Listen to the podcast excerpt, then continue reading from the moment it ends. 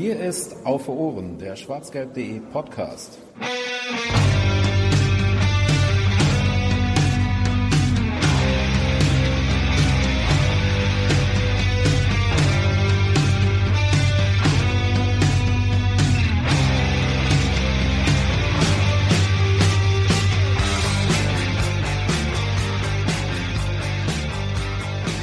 Und herzlich willkommen zur äh, ja, 46., 47. Ausgabe von Auf Ohren mit einer Spezialsendung. Ähm, wir hatten es schon angekündigt in der letzten langen Folge und auch gestern, also gestern war die Aufzeichnung, ähm, beim Spezialpodcast über Marius Wolf. Wir sitzen hier mit Nevin Subotic. Hallo Nevin. Hallo. Äh, ja, ich habe den Gast jetzt mal vorweggenommen. Natürlich auch, wie immer dabei, äh, hallo Fanny. Hallo. Und äh, ihr kennt ihn vielleicht aus der Podcast-Ausgabe mit Florian Kringe und bestimmt noch irgendeiner anderen. Äh, hallo Lino. Hi. Ja, ähm, und wir machen es kurz, äh, weil Neffen nicht so viel Zeit hat. Wir werden das Ganze vermutlich als Serie veröffentlichen und deshalb werden die einzelnen Folgen immer äh, spezielle Themen haben. Und heute gucken wir einfach mal auf den letzten Abschnitt in Nevins Karriere, äh, Frankreich und wie es dazu kam und wie es dann da war. Sehe ich das richtig, Fanny? Ja, so ist es gedacht. Und dann wollen wir in den nächsten Folgen dann halt äh, über diverse Themenschwerpunkte mit Neven dann nochmal reden. Äh, lasst euch überraschen. Da haben wir einiges geplant und einiges in der Pipeline. Das kriegen wir hin. Aber heute bleiben wir ähm, bei den letzten Monaten im Prinzip und würden vielleicht mal anfangen ähm, mit deinem letzten oder mit der ersten Hinrunde oder mit deiner letzten Hinrunde, die du bei Borussia Dortmund dann gespielt hast in äh, der noch aktuellen Saison, die ja bald abgelaufen ist.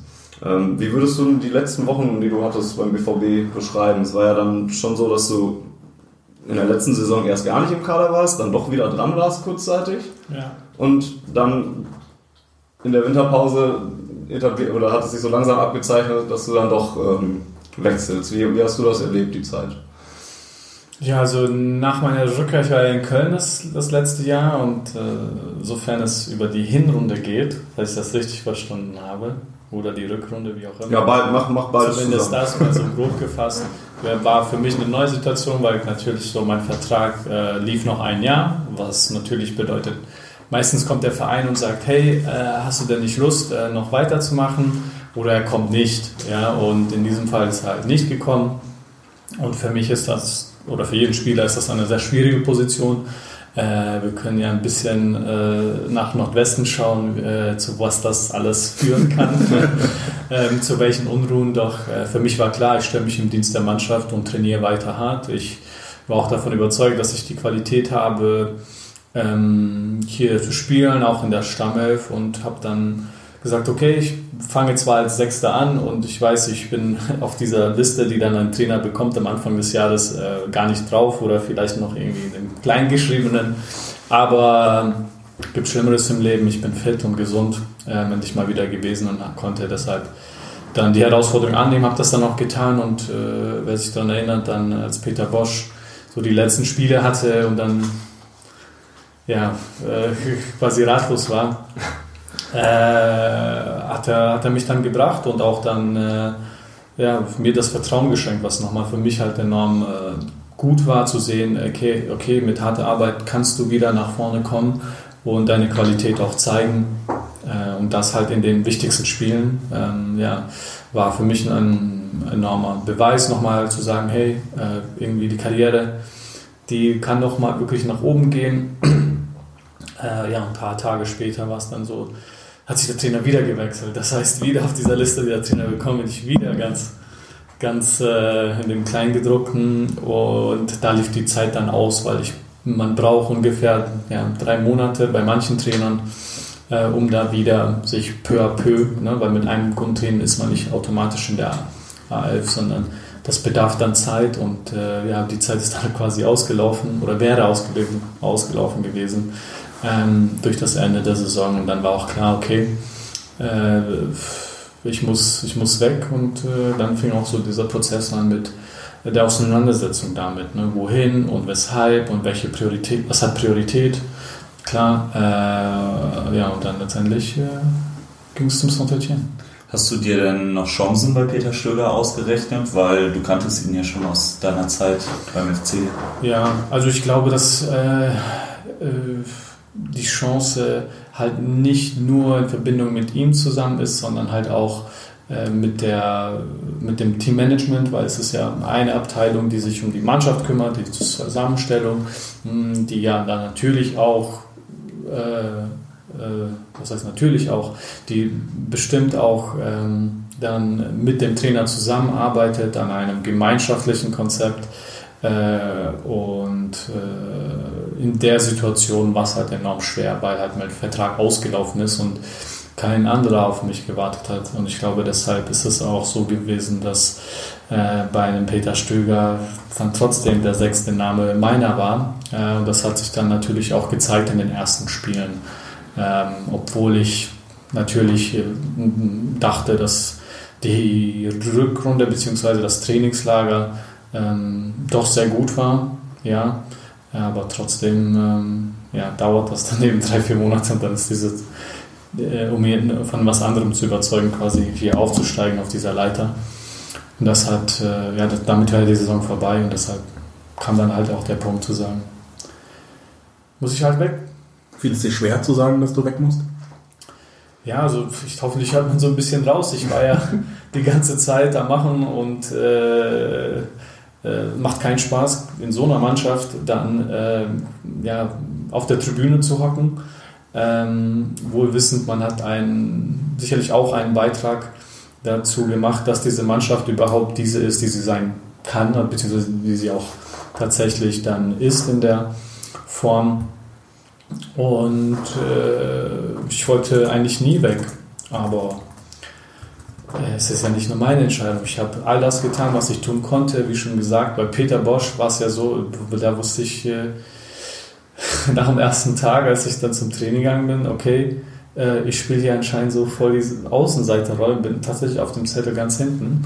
Äh, aber ich habe ihn dann auch ziemlich ähm, klar angesprochen und gesagt, hey, lass uns mal Tacheles sprechen. Was ist denn die Situation? Und er hat gesagt, hey, es ist so. Er war auch super ehrlich und dafür, äh, also das möchte ich halt auch nochmal aussprechen, weil ich finde, das gehört einfach zu Dortmund und der Region. Ist, selbst wenn es scheiße läuft, ja, kann man sich trotzdem noch ehrlich sein ja, und miteinander äh, offen sprechen, auch wenn die Nachrichten nicht besonders positiv sind. Und der Peter hat das, also der Peter Bosch hat das ähm, äh, gemacht und äh, hat gesagt, aber auch ganz klar, hey, du kannst nicht mit einem Monat äh, guten Training nach vorne kommen, ja, also du wirst da nicht in der ersten Elf sein aber wenn du dran bleibst und dran bleibst und dran bleibst, dann war es schon mal in meiner Karriere so, dass einer nach drei Monaten sich in die erste Elf gespielt hat. Okay, und das ist sein Konzept. Er mag eine Mannschaft, die äh, ja, eine, eine erste Elf, die halt eine erste Elf ist. Ja. Und okay, habe ich dann akzeptiert, haben gesagt, okay, wie lange dauert das ungefähr? Drei Monate? Ich so, kein Problem.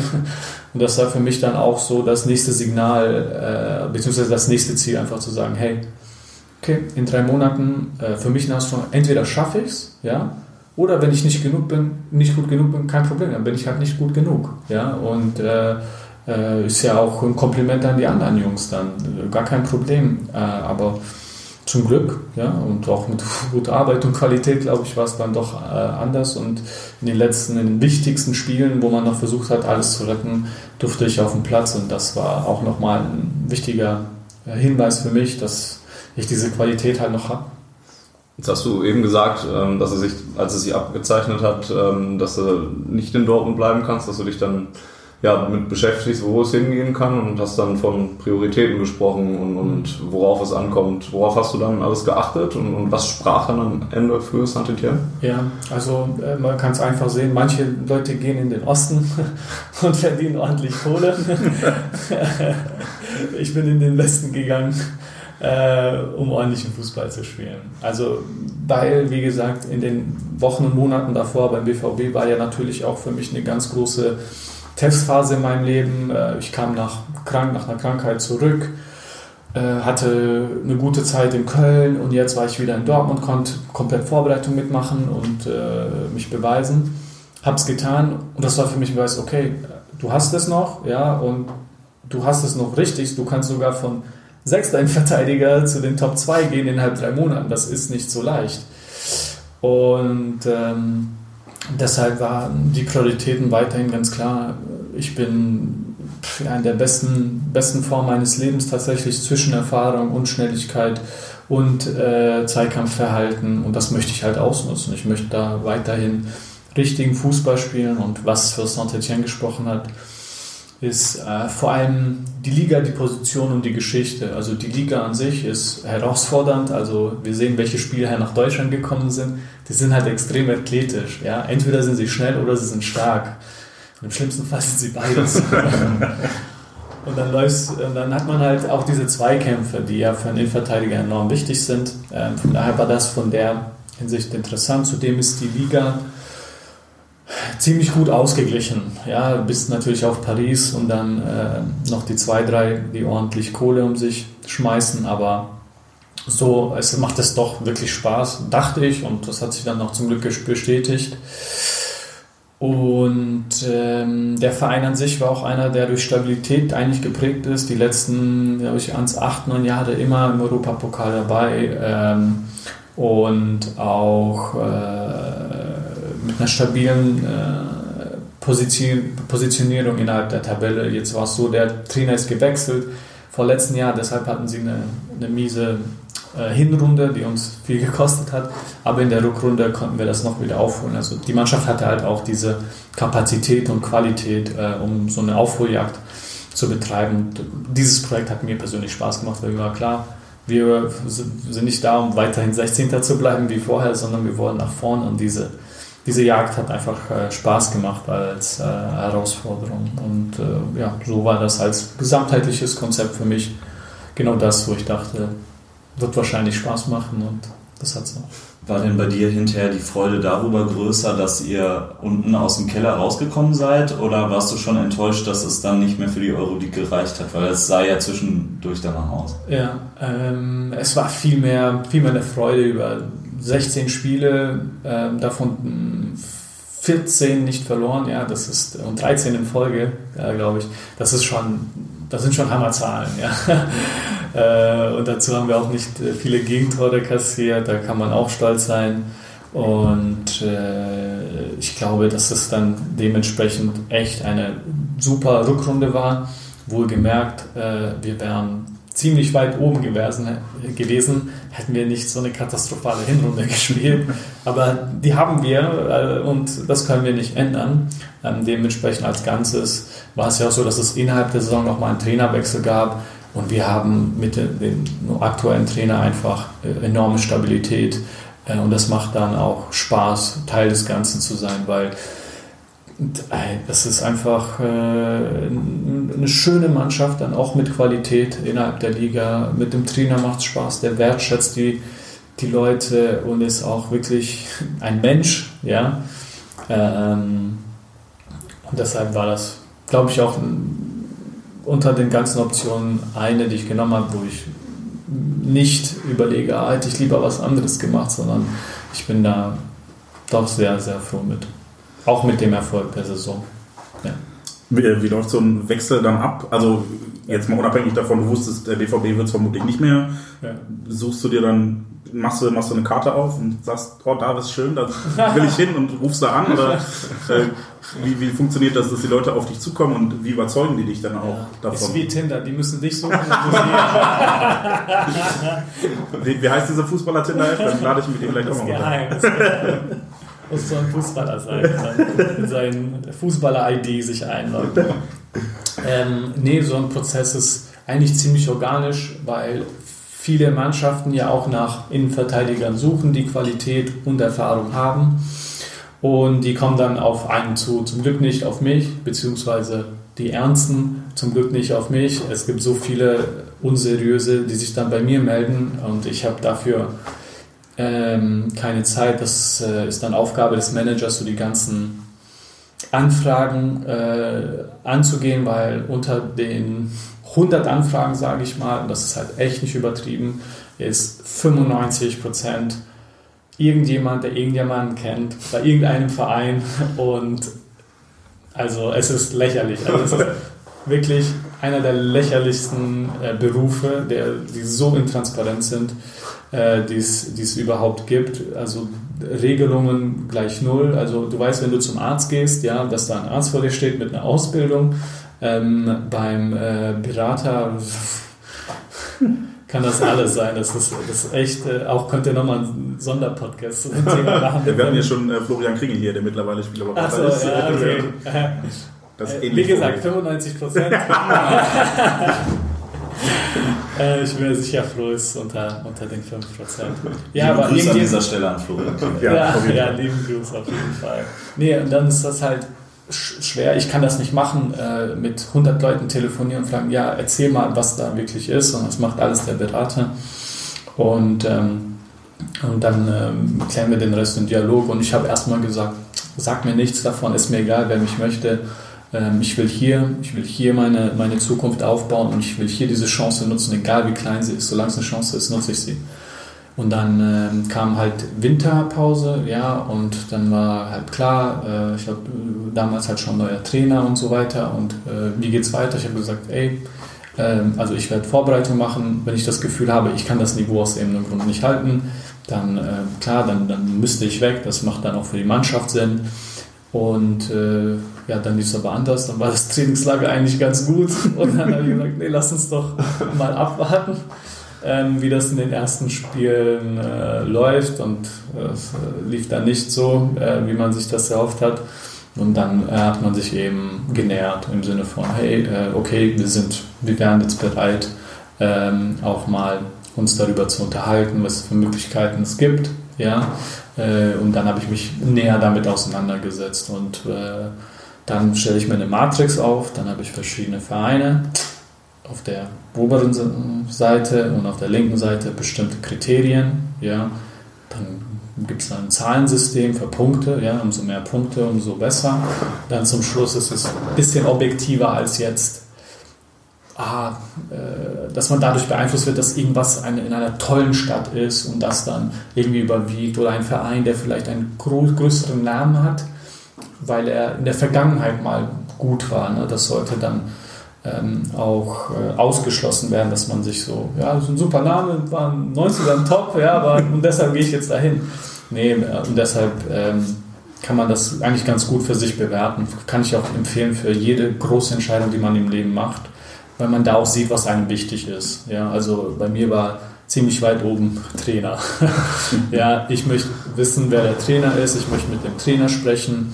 Ähm, bin ich ein Spieler, mit dem er plant, oder bin ich ein Spieler, den der äh, Spielmanager, also der, der Teammanager, ihm quasi so aufdrückt, so, hey, nimm den, ja, weil ich glaube schon, dass das alles im Einklang sein muss. Ja? Wenn der eine sagt, mach das, der andere sagt, okay, dann muss ich das machen und ich bin dann ähm, derjenige, der dann da hinkommt und sagt, ja, hatten wir einen Deal oder nicht, ja, und dann ähm, ist es eben wichtig, solche Sachen abzusprechen. Also von auch Kapazität der Mannschaft hat eine Rolle gespielt, Historie, also auch Stabilität der letzten zehn Jahre, ne, um sich das anzuschauen.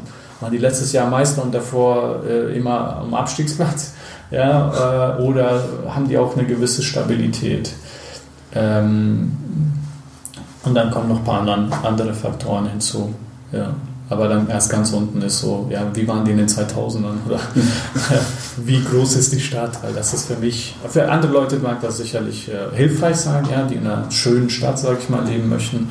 Aber für mich macht Fußball so viel Spaß. Ich könnte in einer, im Wald spielen und das wäre wär geil, weil es geht mit mir tatsächlich um den Sport. Wie waren dann so, wie war ja eine erste Zeit dann in Frankreich? Also, wie muss man sich das vorstellen, wenn man auf einmal in so eine neue Mannschaft reinkommt? Ich stelle mir das dann immer so vor, wie wenn man, weiß nicht, mal eine Schule gewechselt hat oder so, dann kommt man auf einmal in so eine neue Ja. Gruppe rein oder so und wie, wie sind, Ja. sind dann so die ersten Kontaktaufnahmen? Wie hat die Mannschaft dich dann aufgenommen? Da? Ja. Ich sag mal, dass der Unterschied zwischen Schule und Mannschaft ist, wir sind eine Mannschaft. In der Schule kriegst du nur deine eigenen Noten und hier wirst du vor allem halt als Mannschaft bewertet. Klar. Und ich glaube, das ist auch enorm hilfreich, denn das kreiert ja eine bestimmte Dynamik. Das heißt, du kommst an, die Leute wissen, in dem Fall wussten die, okay, der Snevin Suvacic ist, äh, kommt von Dortmund und wenn wir den hier integrieren, also wenn, wenn wir von ihm Leistung möchten, die gut ist für uns, dann müssen wir den integrieren. Ja. Und für mich ist das Gleiche natürlich. weil Ich denke, komme dann an und denke mir, ja, das ist neu meine neue Mannschaft, das heißt, ähm, wir brauchen hier nicht so tun, als würden wir uns nicht kennen oder so. Nee, sondern dann ist man ziemlich schnell ähm, mit an Bord. Ähm, weil wir alle genau das gleiche Ziel teilen. Und das finde ich halt besonders schön in so Teamatmosphären, die, ähm, die so ziemlich solide sind. Ne? Äh, und so war das dann auch. Also ankommen, Hand geben, gut trainieren, schon mal die ersten Leute anschreien und sich Respekt einholen. Ja klar, gehört auch alles dazu. Kanntest du denn schon jemanden von deinen Teamkollegen von früher aus, aus irgendwelchen anderen Spielen oder? kannte ich ein paar. Äh, Jan im Villa äh, war ein riesiges Talent. Ja, ich glaube, der war mit 19 schon bei der französischen Nationalmannschaft. Ähm, kannte ich äh, Mathieu Debuchy, der ist ja dann auch eine Woche später ähm, gekommen. Äh, der hat bei Arsenal gespielt Mhm. und dann glaube ich auch jetzt bei, bei Newcastle und so. Ist ja auch äh, schon nicht, nicht leicht, so im Arsenal zu spielen. äh, von daher, äh, ihn kannte ich auch. Und dann musste ich überlegen, äh, äh, unserem Torwart, unseren Torwart, äh, den Druff, Steven Ruffier, auch, ähm, der war auch eine Zeit lang bei Monaco, ähm, aber der ist auch eine echte Granate, ja. Und Loic Perrion, der ist der Kapitän, auch mein Partner in der Innenverteidigung, mit dem hatte ich halt davor schon am Telefon gesprochen, um mir halt Informationen einzuholen, die äh, nicht auf einer Website zugänglich sind. ja. Hast du, ähm, oder sprichst du Französisch oder lernst du es? Oder? Ich bin dahin, ohne zu wissen, was Savant bedeutet. Okay. Das sagt schon alles, ohne Spaß. Also, ich habe es halt nicht in der Schule gelernt. Ich habe in der Schule Spanisch gehabt, ähm, weil ich halt in Amerika gelebt habe. Ich kann Englisch, ich kann Spanisch, ich kann Serbokroatisch, ich kann Deutsch, aber Französisch noch nie in Berührung gewesen mit der Sprache. Das heißt, also echt dieses Savat, so was geht, Ja, ja. wie geht's so ungefähr. Ähm, da war ich ganz beeindruckt, als ich mir das dann äh, merken konnte. Ja. Am zweiten Tag Selektion, ça va, ça va, ja. Und äh, ja, seitdem hat sich dann aber schon einiges entwickelt. Was gut ist, ist ähm, von den romanischen Sprachen ähm, gibt es ja eine hohe, äh, einen hohen Wiedererkennungswert, dann im Englischen, den man eben auch nutzen kann. Das heißt, viele Wörter kenne ich vom Englischen. Ich kann eine Menge verstehen, ich schätze mal so 80 Prozent. Vor allem, wenn unser Trainer spricht, weil der ist Südländer, also Südfrankreich und die sind gechillt. Ja, er sagt gut, ein ja. Wort, dann sagt er das nächste Wort und dann sagt er das dritte Wort. Und das hilft natürlich besonders, weil die Wörter mag ich kennen, ja, aber wenn zwei Leute unter sich, Ja. zwei Kollegen unter sich sprechen, dann, dann äh, verstehe ich pff, gar nichts. Also null. Ich glaube, das kennt jeder, der mal irgendwie Französisch gelernt hat oder so. Also ich hatte es von der 7 bis zur 13 in der Schule tatsächlich und ich glaube, dann verstehst du mittlerweile mehr als ich. Weil als wir letztens in Frankreich waren, als äh, der BVB in Monaco war, da musste ich echt schon hadern, dass ich da ir- irgendwie klarkomme. Dann hast du wahrscheinlich schnell adaptiert. Ähm, Ist das denn heutzutage überhaupt noch wichtig, die, die Sprache vor Ort zu sprechen? Also ich stelle mir das beim BVB aktuell vor, wo ja ein Ja. recht internationaler Kader ist, da wird ja vermutlich nicht immer Deutsch gesprochen. Nicht immer Deutsch, aber ich muss so sagen, als wir Meisterschaften geholt haben, hat auch nicht jeder Deutsch gesprochen. Von daher kann es nicht nur daran liegen, kann sicherlich ein Faktor sein. Ähm, was aber schwierig ist, wenn man nicht eine Sprache spricht, äh, äh, mit den, die man teilt mit den anderen. Mhm. Ne? Weil häufig ähm, neigt man dann dazu, auszuweichen aufs Englische und alle, glaube ich, alle konnten dann Englisch sprechen. Ähm, äh, zu der Zeit und äh, dann hilft das, weil Kommunikation, egal auf welcher Sprache, ist wichtig. Ja. Auch wenn es gar keine Kommunikation gibt, dann ist das enorm schwer. Ja, ich habe das als beispielsweise auch erlebt, dann im Privatleben in Frankreich. Man fühlt sich total außen vor, wenn man halt nicht weiß, was der Gegenüber möchte oder nicht kommunizieren kann, Mhm. was man selber möchte. Ja, und der Gegenüber ist halt hilfsbereit und, und dann äh, kommt dann eine Dynamik rein, die nicht, äh, ja, die für beide so ein bisschen unangenehm ist. Also auch diese Seite war total neu. Auch so die ganzen Behördengänge, was man da jetzt machen muss für einen Aufenthaltstitel, also für ein Arbeitsvisum sozusagen, Mhm. ja. Äh, hier ist das 10, 10, 12, na, schon ein bisschen länger her, aber Mhm. gut, ich kenne den Behördengang, ich kann mir das gut vorstellen. Und da war es äh, irgendwie komplett anders. ja, und komplett neu und dann ohne das Wissen dahin zu gehen. Also ich habe sehr viel Respekt gewonnen für nicht nur Fußballer, sondern generell auch nochmal äh, einfach Menschen, die in ein anderes Land gehen, ohne die Sprache zu sprechen. Und ich bin ja eigentlich, sag ich mal, mit den Prinzipien so vertraut, äh, ähm, die jetzt in, in Deutschland und, und, und Frankreich äh, mehr oder weniger dann äh, gelten. Aber trotzdem ist das, ist das echt äh, schwer. Ja, dann, dann sitzt du da und wartest und ähm, weiß nicht wohin und was und dann wollen die das, dann wollten die irgendwelche Stamps, damit ich was bezahle. Ich wollte denen aber Euros geben oder Karte oder irgendwas. Dann gesagt, nein, nein, nein, wir nehmen kein Geld an. Und dann ging es eine halbe Stunde drum, ja, was soll ich denn machen? Ich, wollt, ich soll vor irgendwas bezahlen und dann muss man ähm, äh, Postmarken, dann meinte ja, Postmarken. So, was?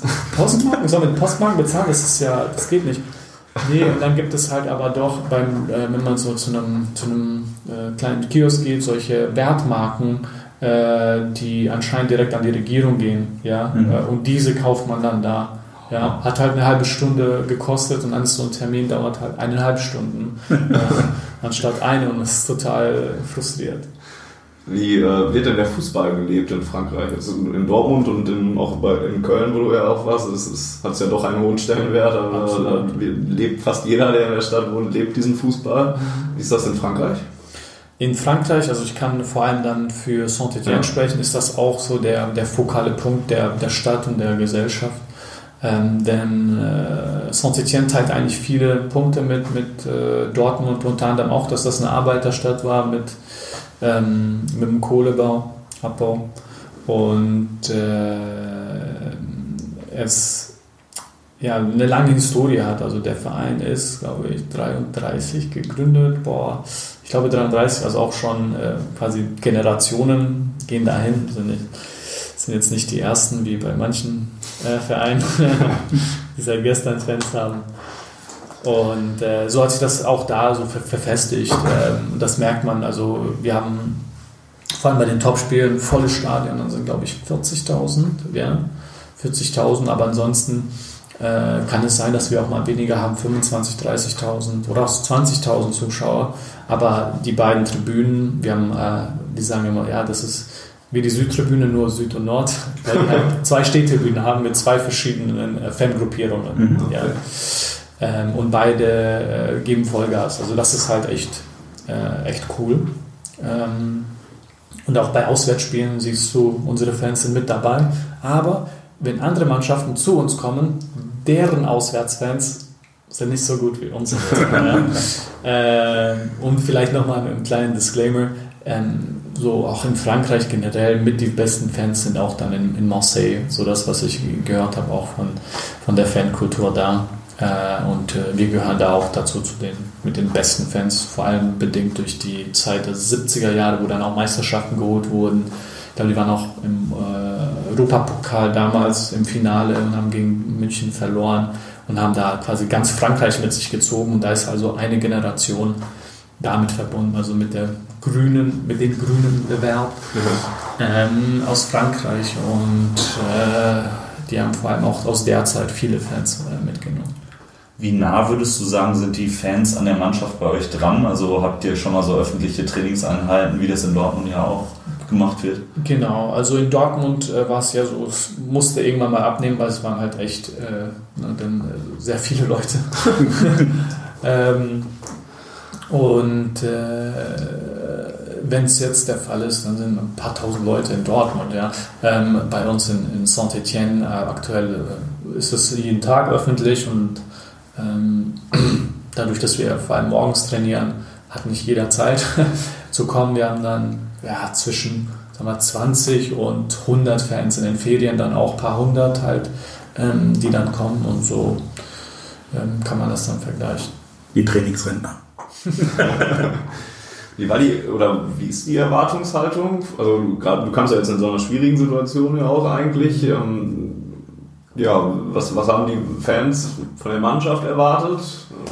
Also erstmal, ja, also erstmal waren alle, also die Fans hatten ein Ereignis, was sie einfach auf die Palme gebracht hat und auch die ganze Mannschaft total verunsichert hat. Und das war, äh, dass der, der, der, ja, das Derby äh, äh, zu Hause gegen Lyon. Da haben die 5-0, glaube ich, verloren. Zu Hause. Ja, das ist schon echt. Äh, ja. ja. also. Ich überlege gerade. Also ich überlege gerade. Ja, Tut weh dran zu denken. Das ist, glaube ich, noch beschissener. Ja. Ja. Ich weiß nicht, ob das wirklich beschissener ist. Wir waren ja immerhin sehr nah dran. Und da Ja. tut es vielleicht noch mehr weh, wenn er dann. Ah, egal. Ja. Lass uns bitte nicht weiter darüber reden. ja, ja, es war Wahnsinn. Auf jeden Fall ähm, war das dann auch, so wie ich das gehört habe, innerhalb der Mannschaft so ein Bruch, weil die Mannschaft konnte es nicht glauben, was gerade passiert war. Die Fans konnten es nicht passieren. Die Geschäftsleitung konnte es nicht glauben, was passieren.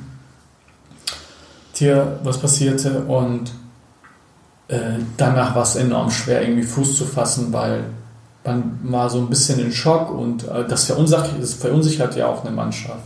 Ähm, und da ist halt auch wiederum so dieser Zusammenhalt zwischen Fans und Mannschaft enorm wichtig, weil ja, es manchmal etwas passiert, was keiner beschreiben kann. Da kann man nachher in die Kamera gehen und versuchen, irgendwie was zu erklären. Ähm, aber es ist enorm schwer. Manchmal ist es einfach, ja, scheiße gelaufen, auf Deutsch gesagt.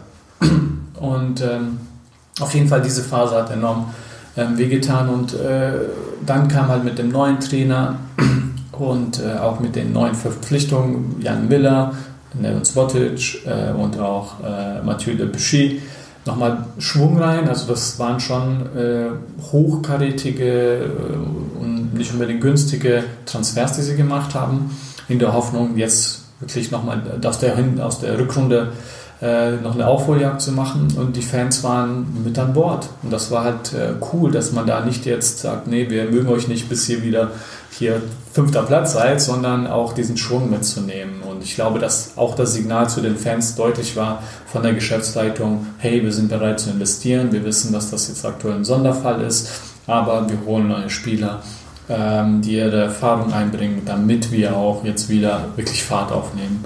Und das hat äh, ge- funktioniert. Das hat, äh, das hat geholfen, also auch nochmal nach außen zu zeigen, hey, äh, wir werden jetzt nicht einfach so weitermachen, wie gehabt, in der Hoffnung, dass das vielleicht irgendwie besser wird, sondern wir handeln. Wir greifen zu Maßnahmen, die nicht günstig sind, ja, die ähm, aber sicherlich sinnvoll sind für die Zukunft. Und deshalb ähm, hat das, glaube ich, auch so gut funktioniert. Könntest du vielleicht sagen, äh, was für sportliche Eigenschaften der Mannschaft in der Rückrunde so ein bisschen gefehlt haben, was du dann vielleicht durch dein Können so ein bisschen auffangen konntest in der Verteidigung? ähm, gefehlt. Also ich glaube, es ist nicht immer so, dass eine Person mit seiner Leistung selbst so einen großen Beitrag äh, macht, sondern es spielt auch eine Rolle, wie zwei Leute miteinander funktionieren und auch wie äh, einer innerhalb der Mannschaft funktioniert. Ja, so sehe ich das. Also viel ähm, mehr als ein, ein, ein, als ein holistisches äh, System und ähm, so empfand ich das auch da. Ich habe gut gespielt als Innenverteidiger, aber das alleine hätte nicht geholfen, äh, mit der, also die Mannschaft nach vorne zu entwickeln, sondern es hat, war auch dringend nötig, im Training Tempo hochzufahren. In Dortmund bin ich gewohnt, wenn du nicht 100% gibst, ja, dann ähm, überlaufen dich alle. Wenn du da mit 99% ankommst, dann kommt ein Dembele und links, rechts, aus die Maus. Ähm, und äh, generell auch so dieser, dieser Wettkampf ähm, innerhalb der Mannschaft ist auch enorm wichtig. Man muss, und das fand ich halt auch cool, das war in den ersten Wochen nicht so sehr und hat sich dann entwickelt.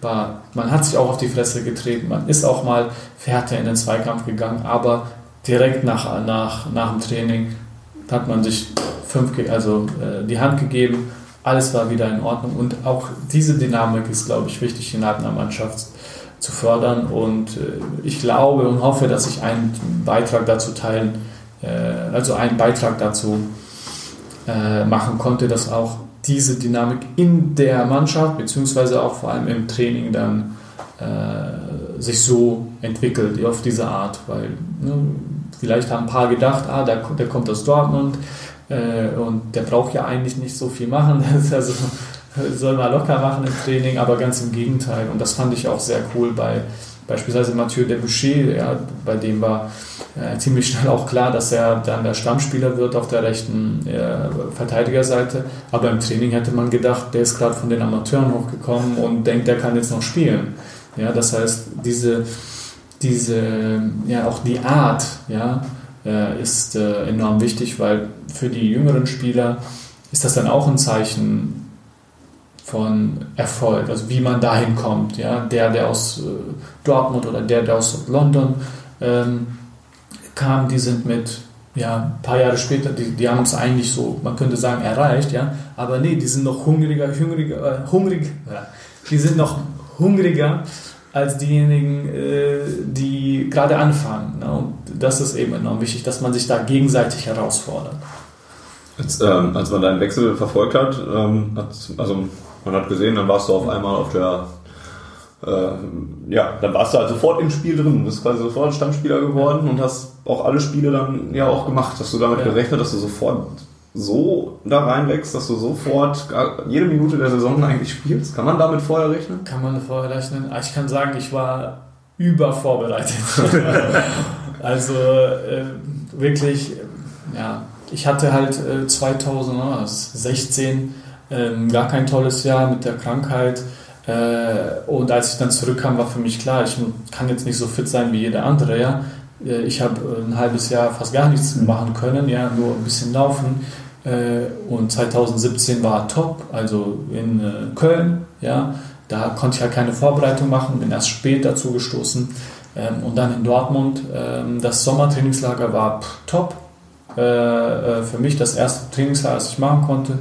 Und dann die Zeit, also den Schwung habe ich da mitgenommen und habe ich halt leider nicht so viele Spiele machen ähm, dürfen, aber trotzdem war ich die ganze Zeit angespannt und wusste, hey, wenn er mich jetzt bringt, dann bin ich zu 100% bereit.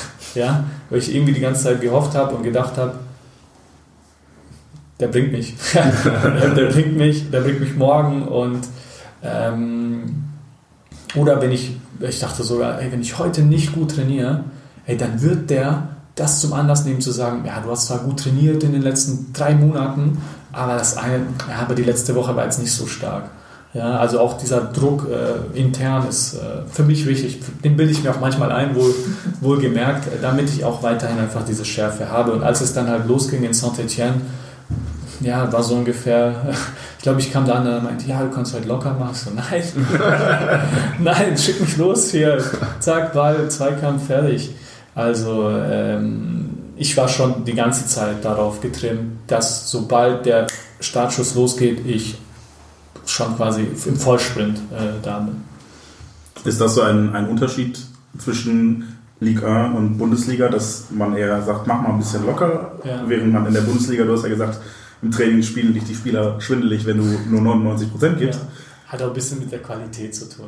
Also, Dabei gibt es da grundsätzliche ja. Unterschiede? Unterschiede, also es gibt, ähm, es gibt Unterschiede, ganz klar. Zu einem, wie schon gesagt, die, die Spieler in der Liga, vor allem die Außenspieler, ich spiele ja gegen die Offensiven, die sind entweder schnell oder äh, die sind brutal stark. Ja?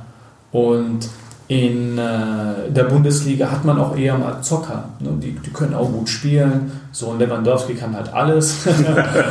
ähm, natürlich. Und ähm, dann hat man aber viel auch, so wie Kruse, stell dir mal vor. Ne? Der ist ein Zocker, zockt mit und ähm, ja, dementsprechend ähm, ist da so der, der Unterschied. Hier ist man, ist, also in Deutschland spielt man mehr, würde ich äh, sagen, als Mannschaft, ja, also mehr Verantwortung als kollektive Mannschaft, ja, auch im, im taktischen Sinne. Wobei in äh, Frankreich ähm, auch äh, es viel direkter zugeht. Also als Beispiel ist das ist die französische Liga näher, viel näher der italienischen Liga. Ja? Äh, und die, deutschen, die deutsche Liga ist ein bisschen näher zu der italienischen Liga, also wo auch Taktik gespielt wird. Ja? Also ein bisschen näher, nicht extrem, mhm. ja? weil äh, italienische Liga ist echt äh, sehr taktisch. Ja? Ist, äh, ja, so, also dann äh, eben in der französischen Liga geht es auch ziemlich direkt zu. Das bedeutet vor allem die Außenspieler und auch die Stürmer haben enorm viel Verantwortung Äh, und die gehen halt einfach in ein Dribbling gegen drei Leute, weil die das machen. Schon seit klein auf anscheinend, ja. Äh, und der Stürmer weiß ganz genau Bescheid, da kommt gleich ein Ball und dann schmeißt er sich rein mit seinen 100 Kilo. Und ähm, äh, dementsprechend ist das schwer zu verteidigen, aber ich bin ja auch da, um kein leichtes Spiel zu haben, sonst hätte ich woanders hingehen können. Und äh, es macht Spaß, kann ich auf jeden Fall sagen. Also falls ein, jemand aus der Bundesliga dahin geht, ähm, es macht Spaß. Ist eine Herausforderung und macht Spaß. Und ich glaube auch das Gleiche, wenn man eben rüber geht. Es gibt auch ein paar Ligen, die vielleicht nicht so gut zueinander passen, aber die zwei sind so zwischen, sage ich mal, der italienischen, spanischen, deutschen, äh, französischen und äh, englischen. Also so würde ich das, das Raster ein bisschen aufstellen. Könntest du sagen, was jetzt in der Rückrunde, wo du ja da bist, so der stärkste Gegenspieler war, mit dem du konfrontiert warst? Also körperlich stark sind sie alle. Es, es gibt ein paar, die ich vom Namen her nicht kenne, aber äh, dann hat, hat man so, ja, eben Spieler, die man nicht kennt vom Namen her. Und nicht auf der Rechnung hattest du eben? Ja, und dann auf einmal ähm, ist der ist der stark, also das ist ein Stein, den musst du dann wirklich richtig umhauen, wenn du den, den, den, den umhauen möchtest. Wenn du in den Zweikampf gehst, musst du halt dann auch richtig robust gehen. Ja, es gibt manche Stürmer, die sind schnell und du weißt ganz genau, du kannst den nur ein bisschen wegdrücken und er geht schon, er merkt, merkt schon, okay, den Ball kriege ich nicht mehr. Und da ist aber, boah, äh, richtig mit Körpereinsatz. Ähm, und es gibt viele, also fast alle fast alle äh, sind so, also robust und Dings. Wenn man dann sich dann aber äh, Olympique Marseille anschaut, ja, die haben diesen äh, Jermaine heißt er, glaube ich, ähm, der auch im Europa League äh, Finale dann gespielt hat. Der ist dann der einzige, den ich kenne, der so zockermäßig ist. Ja? Aber äh, die anderen, das sind richtige Maschinen.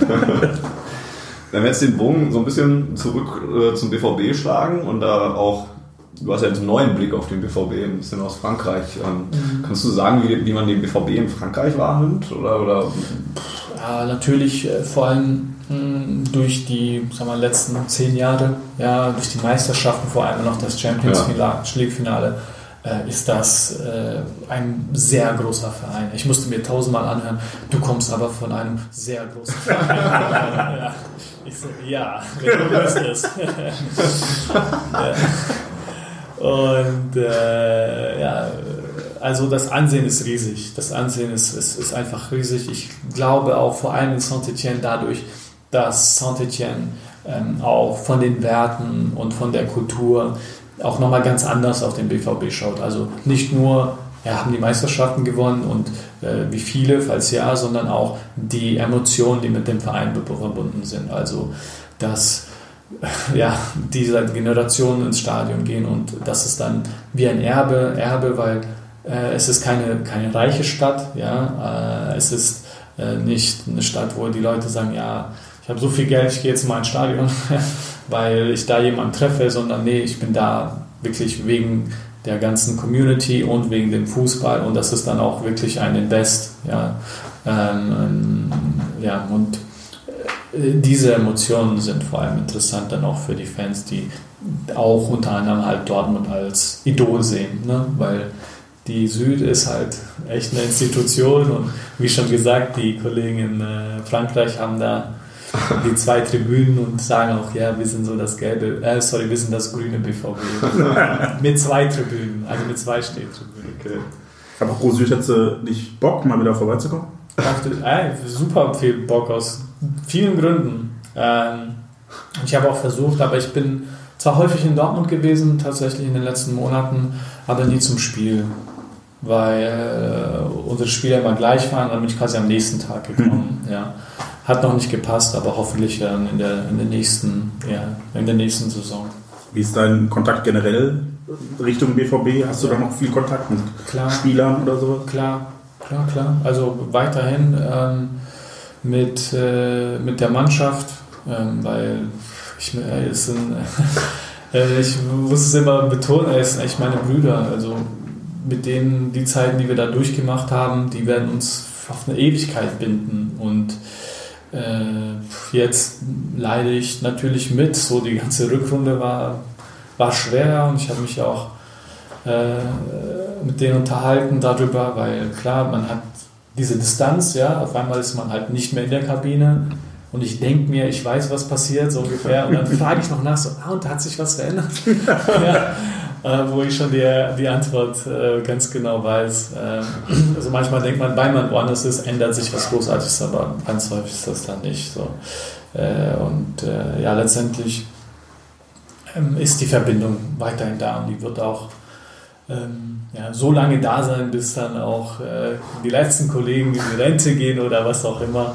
Äh, und selbst dann gibt es natürlich rund um den Verein nicht nur Spieler, sondern auch Verantwortliche, äh, äh Betreuer und Fans und äh, äh, Volunteers rund um den BVB, mit denen ich befreundet bin, wo ich auch immer den Kontakt zu habe. Und das ist ja alles so innerhalb der BVB-Community.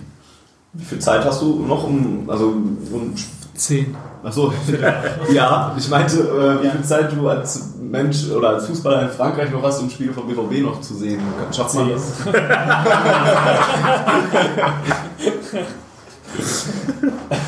Also ja. guckst du wirklich, schafft ja. man das, alle Spiele noch zu gucken? Oder? Ja, nicht alle, weil wir haben auch manchmal Spiele, ja. aber ab und an mal. Oder dann nur die, die in der Woche, ja. ja war jetzt in der Sekunde auch nicht mehr so viele. Ja. Die waren noch nicht schön. Ja, nee, also ja, Salzburg musste ich mir auch anschauen. das Leider. trifft es, ja. Ja, und äh, ja, also ich schaue immer, wenn ich kann. Äh, nicht jedes Spiel schaffe ich, dadurch, dass wir halt ähm, auch selber Spiele haben. Aber ja, ich bin, ich, ich bin da dran und verfolge und verfolge es natürlich aus mehreren Perspektiven. So einmal als Fan, nur so, ey, bitte gewinnt, weil äh, wir gehören einfach in die Champions League. Also ähm, vor allem mit, also ja, wir haben ja, irgendwie habe ich doch schon das Gefühl, wir haben ja in den letzten zehn Jahren irgendwas aufgebaut und das droht in diesem Jahr zu kippen. Ja, und klar können wir sagen, ja, im nächsten Fall, wir fangen uns im nächsten Jahr, kann auch gut sein.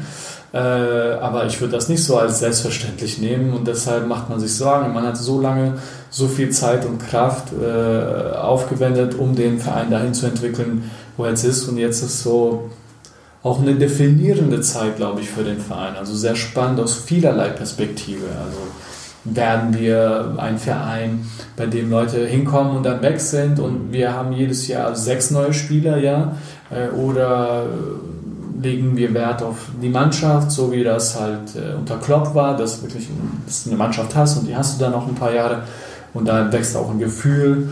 Ähm, von daher, aus vielen Perspektiven ist das, äh, ist das interessant zu beobachten, natürlich auch was so Internationalisierung betrifft, also oder Finanzialisierung äh, mit dem Ganzen im Fußball und auch ganz besonders halt bei uns, weil wir haben einen Verein, wir haben äh, äh, Investoren, ja, und äh, es kann sein, dass man ja, die Investoren super glücklich macht, ja, und die Fans dabei nicht, ja, und dann ist die Frage, ja, was ist die Priorität, ja, mhm. und dieses Spagat ist einfach letztendlich, ähm, glaube ich, größtenteils schon so, dass man viele Sachen teilt, dass viele Sachen sich überschneiden, aber nicht alles. Und bei diesen kritischen Fragen äh, ist es halt äh, auch letztendlich das, was den Verein ausmacht. Ne? Also wenn man eine, einfache Fragen, ne? wenn es erfolgreich ist und alles allen gut geht, gar kein Problem. Wenn es aber schwierig ist, dann äh, zeigt man Charakter, auch als, als Verein. Und das ist auch wiederum eine, eine, eine Perspektive, die interessant ist zu beobachten. Es ist gut zu wissen, dass du dir so dieselben Fragen stellst wie die Fans von BVB. Ich war gerade auch so beeindruckt, wie viel Fan du bist. ja, ich bin halt Fan. Klar. Jetzt ist eine der, der, Änderungen, die es jetzt gibt für die nächste Saison, dass Lucien Favre äh, Trainer wird. Ja. Der war ja letzte Saison jetzt noch äh, Trainer in Frankreich. Ja. Und ähm, wie ist da so der Ruf von Favre? Super. Also tatsächlich äh, war es so, dass alle gedacht haben, ja, der sollte ja schon im Winter und er sollte ja schon im letzten Sommer gehen und äh, er hat mit Nice eine gute Arbeit geleistet. Die sind hinter uns übrigens.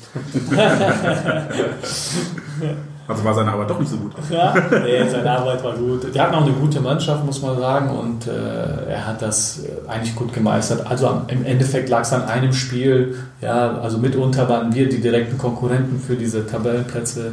Wir waren punktgleich mit dem Sechsten und ich glaube, Nies war dann hinter uns bei einem Punkt oder zwei. Also kein großer Unterschied.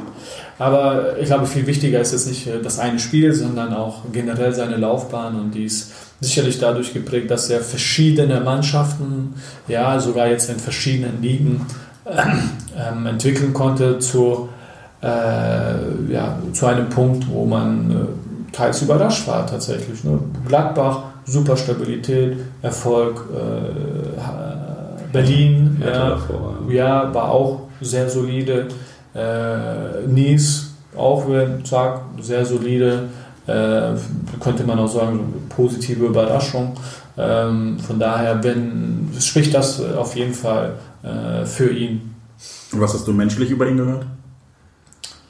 Oder hast du überhaupt was über ihn Menschlich, gehört? menschlich, ich kenne keinen Spieler, der unter ihm gespielt hat, Mhm. mit dem ich über ihn jetzt gesprochen habe. Ne? Okay. Ähm, das Einzige, was ich kenne, so wie jeder andere BVB-Fan, ist das, was Marco Reus sagt.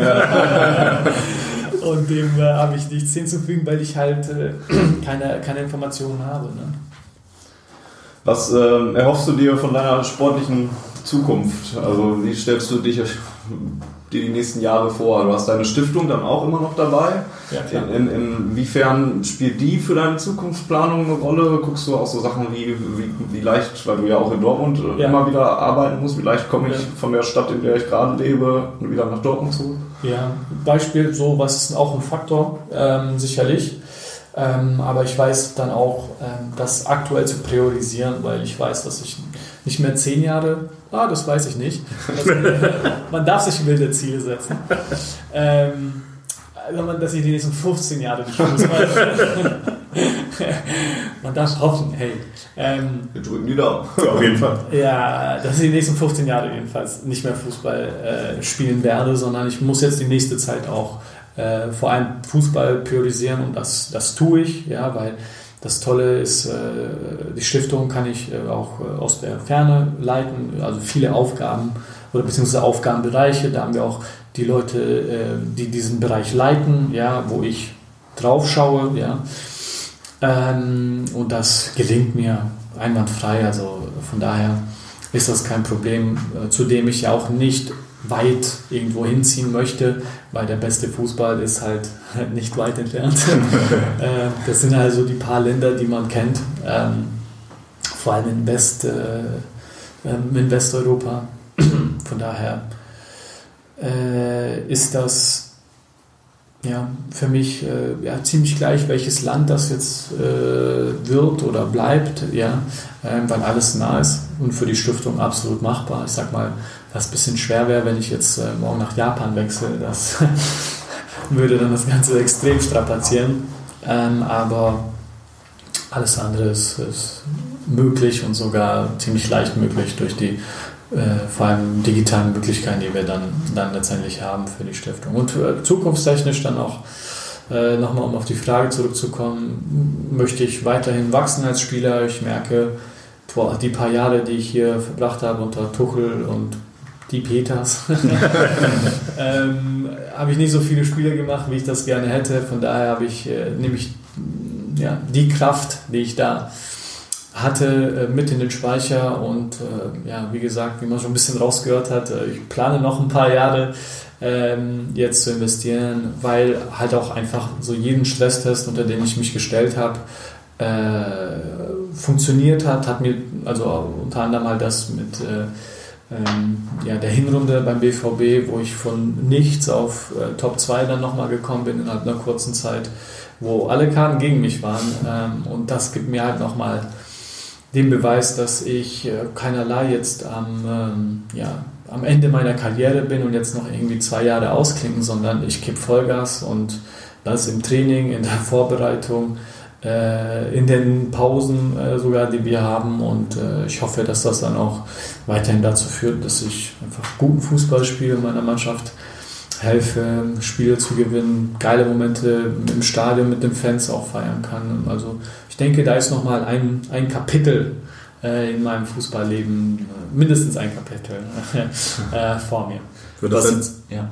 wird das denn so ein, ein achtjähriges Kapitel wie beim BVB oder eher viele kleinere? Also hast du dir das Ziel gesetzt, ich möchte noch möglichst viel sehen oder sagst du, wenn Nee. Saint-Étienne jetzt cool ist, bleibe ich den Rest da? Also ich bin keiner, der jetzt, also ich bin kein Tourist in der Hinsicht so, ich bin ähm, immer auf der Suche nach dem besten Fußball äh, und nach der größten Herausforderung. Ja? Und äh, deshalb würde ich das nicht reduzieren auf jetzt ein Kapitel von acht Jahren. Ja? Äh, schön wär's, ja, Mhm. sage ich auch ehrlich, weil man kann viel mehr aufbauen in paar Jahren als jetzt in, einem, in drei Monaten. Ja?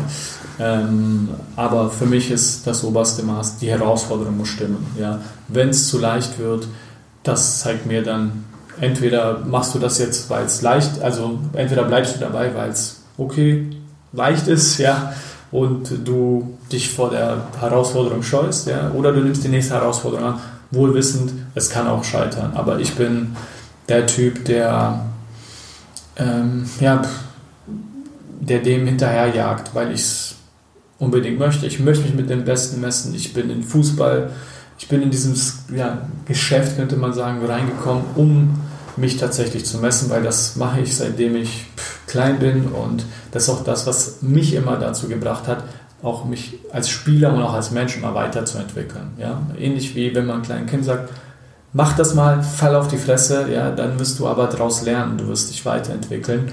Ähm, viel weiter im Leben beim Fußball ist es dann auch weiterhin so, wenn du das Gefühl hast, ähm, da ist was und du könntest es vielleicht schaffen, ja, dann mach's. Dann mach's. Du wirst es nie bereuen. Also, es ich habe es bisher nicht bereut. was jetzt wahrscheinlich viele Zuhörer, viele BVB-Fans total interessiert, ähm, ob du dir vorstellen kannst, nochmal noch mal zum BVB zurückzukommen, in welcher Position auch immer. Ja, äh, also generell sagen wir immer im Fußball, alles ist möglich und äh, sicherlich auch im, im äh, ja, gibt es kaum eine besondere Beziehung als äh, die zwischen mir und dem BVB. Das ist auch nochmal etwas, was ich in Saint-Etienne immer wieder erklären muss. ja, wenn die dann die Bilder sehen von der Meisterschaft und dann im, im, im Kreuzviertel Parkplatz, da. ja. Ja, das ist dann. Ich habe keinen Parkplatz. Ich habe denen gesagt, wenn ihr in Dortmund seid, könnt ihr mal einen Parkplatz machen. ich gebe euch die Koordinaten durch. Nee, es ist, es ist mein Herzensverein und äh, ich teile das so sehr wie die Leute, die schon seit 20 oder 30 oder 40 Jahren hier sind. Als ich nach Dortmund gekommen bin, weiß ich noch ganz genau, den kennt ihr wahrscheinlich auch, den Fritz Lünschermann, der ist schon hier seit Ah, wenn der, der ist ein super Gesprächspartner, weil der weiß noch ganz genau, wie das lief beim BVB, als es nichts Digitales kam, alles war noch analog. Und er hat mir auch immer gesagt, Nevin, das ist, das ist meine Liebe hier. Ja, und ähm, am Anfang ne, denkt man sich, ja, nee, es ist ja alles geil und toller Verein und tolle Fans und alles herausragend. Und dann irgendwann mal mit Zeit gewinnt man auch ein Gefühl, nicht nur, dass es ähm, sag ich mal, ist wie eine scharfe Frau ja, sondern es ist dann auch wirklich ein, ein, eine Frau mit, mit, ähm, mit Werten, mit, mit Gefühlen, mit einer Historie, mit einer Historie, wo man auch die verschiedenen Facetten äh, dann kennenlernt. Also wie schon beschrieben, von Geschäftsführung zu den Volunteers, zu den Sicherheitskräften, zu den Fans, von den härteren Fans zu den softeren Fans, den älteren Fans, den jüngeren Fans, den neuen Spielern, den älteren Spielern. Äh, äh, also ne, da- das Ganze. Ähm, und wenn man das dann einmal sieht und spürt und erlebt, dann hat man dazu eine ganz andere Verbindung, die so stark ist, dass man da Liebe, dass man dann auch tatsächlich von, von Liebe spricht. Und ähm, deshalb äh, würde ich niemals sagen, dass ich hier nicht äh, zurückkommen äh, wollen würde oder äh, absagen würde. Es wäre auf jeden Fall etwas, was ich dann, äh, ja, womit ich mich dann sehr gerne auseinandersetzen würde. Und ich bin ja auch weiterhin eben aktiv und gucke auch, ähm, ob oder wie ich den Jungs auch jetzt noch helfen kann oder generell, ähm, ja, ist das weiterhin und wird auch so bleiben, mein Herzensverein. sind eigentlich die perfekten Schlussworte. Ja. Also da brauchen wir gar nicht mehr viel zu sagen. Äh, vielen Dank für deine Zeit, Neven. Und das, das Schönste ist ja, Wir hören uns wieder. wir hören uns Wir wieder. hören uns wieder. Bis bald. Dankeschön. Äh, ja, eher BVB. Die Zuhörerzahl, wie immer präsentiert von schwarzgelb.de, dem Fanzine über Borussia Dortmund. Auf Ohren bedankt sich bei 19.009 Zuhörern ausverkauft.